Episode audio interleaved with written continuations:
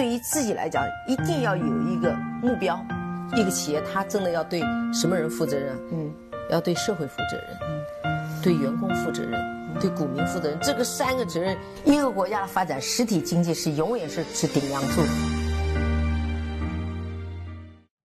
各位好啊，给你一个真实生动的格力电器，我们给的比你要的多。本节目由优家智选独家赞助播出。微信首页搜索“优家智选”，点击保存小程序。你会在其中找到杀菌神器、消毒神器、洗手神器、清洁神器、网课神器和解压神器，去看看吧。薅白老师的羊毛。今天是周一啊，又迎来了全新一周的交易。至少在上周五的时候，美股又出现了高开之后的暴跌。我相信很多人在这个周末又过得不踏实了，也不知道周一开盘是一个什么样的奇妙景象。那我们也不管了吧，反正最近这个上上下下的猴市已经变成了剧烈振幅的窜天猴市了。那我想今天在这样的情况下，给大家分享一篇雪球的老板方三文啊，他写的一篇很短的文章，叫“可恢复的和不可恢复的”。他说，一只股票呢，因为各种各样的原因，股价跌去了百分之九十，但企业经营并无异常。那么最后股价会怎么样呢？它的答案是会涨回来。二零零一年，亚马逊跌了百分之九十五，这个呢，我在以前的一些节目中曾经说过，它的涨涨跌跌。一家公司因为各种各样的原因，业务中断了一年，后来导致中断这个业务的原因消失了，那么公司的业务会怎么样呢？方老板说会恢复原状。那我插一句啊，这个呢，其实是一个非常非常严酷的条件。因为我们以前经常说，如果股市关门了，我们在荒岛上待十年，你会持有什么样的公司？那个的前提是你不能交易，但是那个公司还是可以正常运营的。但是今天啊，方老板给的这个假设是公司无法运营，这个条件下依然能够撑下去、活出来的公司，才是真正的好公司。前两天呢，我也听到一个主持人叫边锋伟，他主持一期节目呢，是这样讲。他说：“你认为茅台啊，如果从二零二零年的四月一号开始宣布，我今年的公司停摆关门，所有的费用照常支付，但是我的生产完全的停滞。请问，在二零二一年四月一号再重新开张的时候，公司会不会倒闭？它的产品会不会被别人抛弃？它的利润会不会加倍的赚回来？”它的品牌会不会在这个市场上从此一蹶不振？我相信关于茅台这个问题的答案不用我来讲，各位自己呢有自己的答案。也正是基于此啊，茅台呢才会被各个机构和投资者给了如此高的溢价和估值。那我换一个公司呢？腾讯如果一张，如果一年它公司停摆，我们既用不了它的 QQ。也用不了他的微信，也用不了他的支付，也打不了他的游戏。我想请问，一年之后他会怎么样？细思是不是有点极恐？深想是不是有点可怕？那么格力呢？如果一年之后，如果一年期间格力没有办法去做任何的销售和生产，但是其他的品牌可以正常的运营，他会怎么样？我相信格力不会死，因为他手中有大量的现金。但是。你会不会担心格力在一年之后会面临非常大的市场份额的压力以及品牌的压力？会吗？有可能会。当然，在这儿呢，我不是特指格力，我指的是一个有品牌、有信仰的消费品和一个工业制造品，它确实会被市场给予不同的待遇。我们继续看方老板怎么讲。那这么听起来呢，一切都不可怕，因为一切都可以恢复。但是呢，也不能这么说。比如业务中断了一年，企业的现金流断裂，而成本是刚性的，或者债务到期要支付，企业就可能破产，或者被迫在估值很低的时候融资，那么股东权益就有可能永久的损毁，或者是被大比例的摊薄。上周呢，白老师去吃了一次海底捞，也是我第一次在春节期间去吃海底捞。在离开饭店的时候呢，我专门去问了一下前台的迎宾的小姐姐。我问她现在的生意怎么样，他告诉我，今天这会儿你们走的时候，已经要排队四十分钟到一个小时了。这才是南京那一家海底捞正式能够开业的第三天。他跟我讲，这几天的人流量越来越多，客流量越来越大，排队的时间也越来越长。我相信海底捞在这一次的疫情的情况下是不会倒闭的。但是我也看到了大量的街边的小餐饮店和一些 shopping mall 的一些规模比较小的饭店，就永久的贴上了那一张暂停营业的标记。我们再换个角度，在我们的 A 股啊，三千六七百家的上市公司中，哪些公司是海底捞、是格力、是茅台？哪些是那些街边的小店呢？哪些人虽然看起来店铺比较大，但是他的积累和储蓄是非常的不足的。在风调雨顺的时候，他能够志得意满；在遇到灾荒的时候，可能倒下的第一个就是他。方三文又说：“明天太阳照常升起，但是有的人就可能再也看不到太阳了。”在危机来的时候，企业的资产负债表显得格外重要。那么在三四月份在年报大量推出的时候，各位是不是要再花一点点时间去看一下咱们自己手中持有的这些公司的资产负债表？很庆幸，我持有的公司资产负债表都非常的健康，公司的账上都有大笔的现金储备。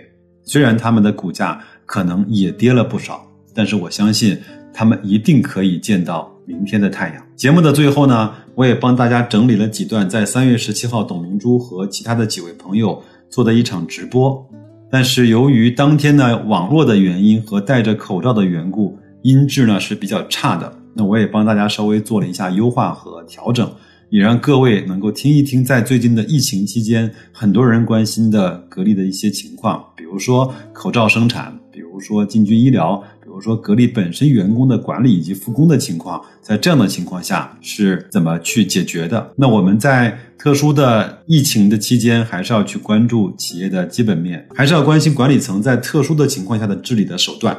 我虽然没有得到确认啊，但是我也看了一些新闻，说春节期间董总基本上是吃住在厂里的。这些往往那些新闻媒体不太会关注，不太会报道，好吧？在大风大浪的时候，我们才知道一艘坚固的船。和一个值得信赖的船长是多么的重要。最后呢，祝各位在新的一周工作愉快，身体健康，投资顺利。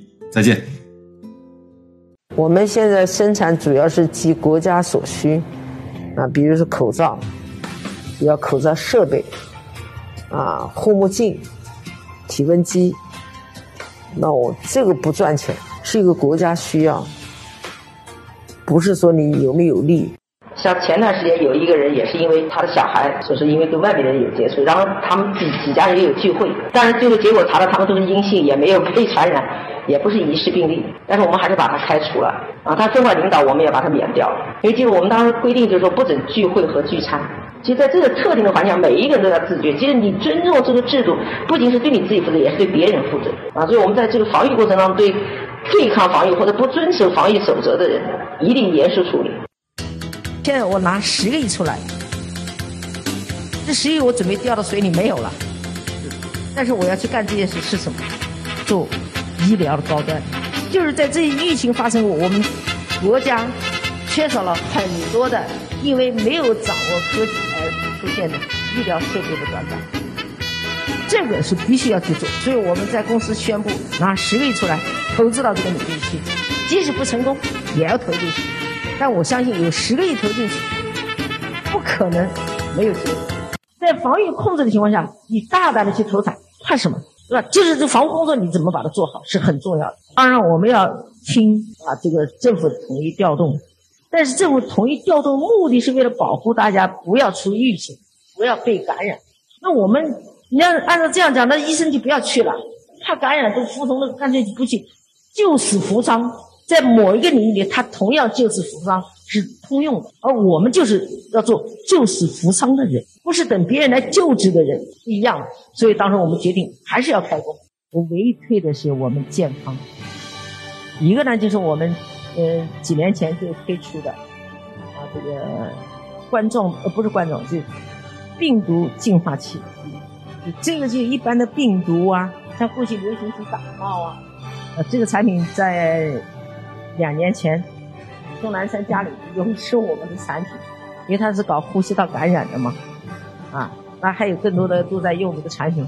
那我今天想，在这个同时，我觉得我们面对新的疫情、新的冠状病毒是没有药物能够根治的，现在一个状态下，我们这种新冠状病毒净化器是你最好的选择。在这个疫情当中，我们所看到的，我认为我看到的不是困难，看到的是精神，是一种大爱。我觉得在这么多事情当中，我找到了克服疫情的困难的办法，就是精神。你必须要有一种精神，一种忘我的精神，一种舍我的精神，同时更要有一种关爱社会、关爱别人的这样的精神，你才能干成大事。我们整个一个疫情当中，我的员工是最可爱的。武汉那么大的疫情，这个火神山、雷神山，我们去装空调的时候，一个把我们最好的产品给他，而不是说反正我应付，我也捐捐给你，但我就把最差的空调或者普通空调给你。不是的，我们拿了我们最先进、最新的，目前还是唯一的产品，就是双向进风的这种空调，它是普通空调的几倍价。这是我们普通员工他提出来的，他是希望我们公司捐给这些医院里面用最好的空调。实际上这一句话背后透出同样是展示了他们的一种情怀。说你们格力能不能帮忙做口罩机？反正我这个历来是管他困难不困难，首先先把它接下来。我说没问题，我来接。我们没有见过口罩机是什么样的，也也不知道怎么做。在做口罩机当中，可以讲报废了很多的材料。如果你单一讲这台材料值多少钱，可能三十万五十万。那你把前面所有报废加起来，可能上百万。虽然我无私奉献，但我不能做那么多设备都是送给别人，它一定是要商业的嘛，你要卖掉的。我们就在想了一个道理，当你今天愿意舍得去帮助别人时，明天别人一定回报你。从疫情灾区听到他们的缺什么，缺什么，做什么。在做这一块疫情防范的这些所有需要的这些产品，我们没有考虑利润，也没考虑说企业因为现在困难了啊，找了一个产业了，好像救活自己，不是的。你千万不要就是说，我觉得那是投机啊，那个有需要，我们可以赚钱了，我去做了，这是一种投机。我总觉得我们当时就纯粹的就是一种责任担当，需要我们有能力我们就出力。那我们传统这像格力电器，现在人们印象当中还认为是我们是家电品类，比如空调、冰箱、洗衣机，可以讲一大堆。但实际上，格力真正的变化是在于装备。装备，哎。啊，我们现在已经自主研发，创造了十一百几十款。各种不同的机床，用这些高端的机床来保证我的消费品的什么质量？嗯，这才是最有价值的。我们过去格力全部靠引进，啊，就买购买国际上的，嗯，啊这种高端数控机床啊等等，因为你中国做不了。那我认为这就是我们国家的需要，这是短板。那我们既然是企业，我们企业使命是什么？就是要以和国家共命。所以我们当时在二零一三年进军智能装备，我们用了七年时间，现在这么多的装备出来，已经得到了根本的改变，而且同时我们现在装备也开始出口。嗯，啊，我觉得这就是它的价值。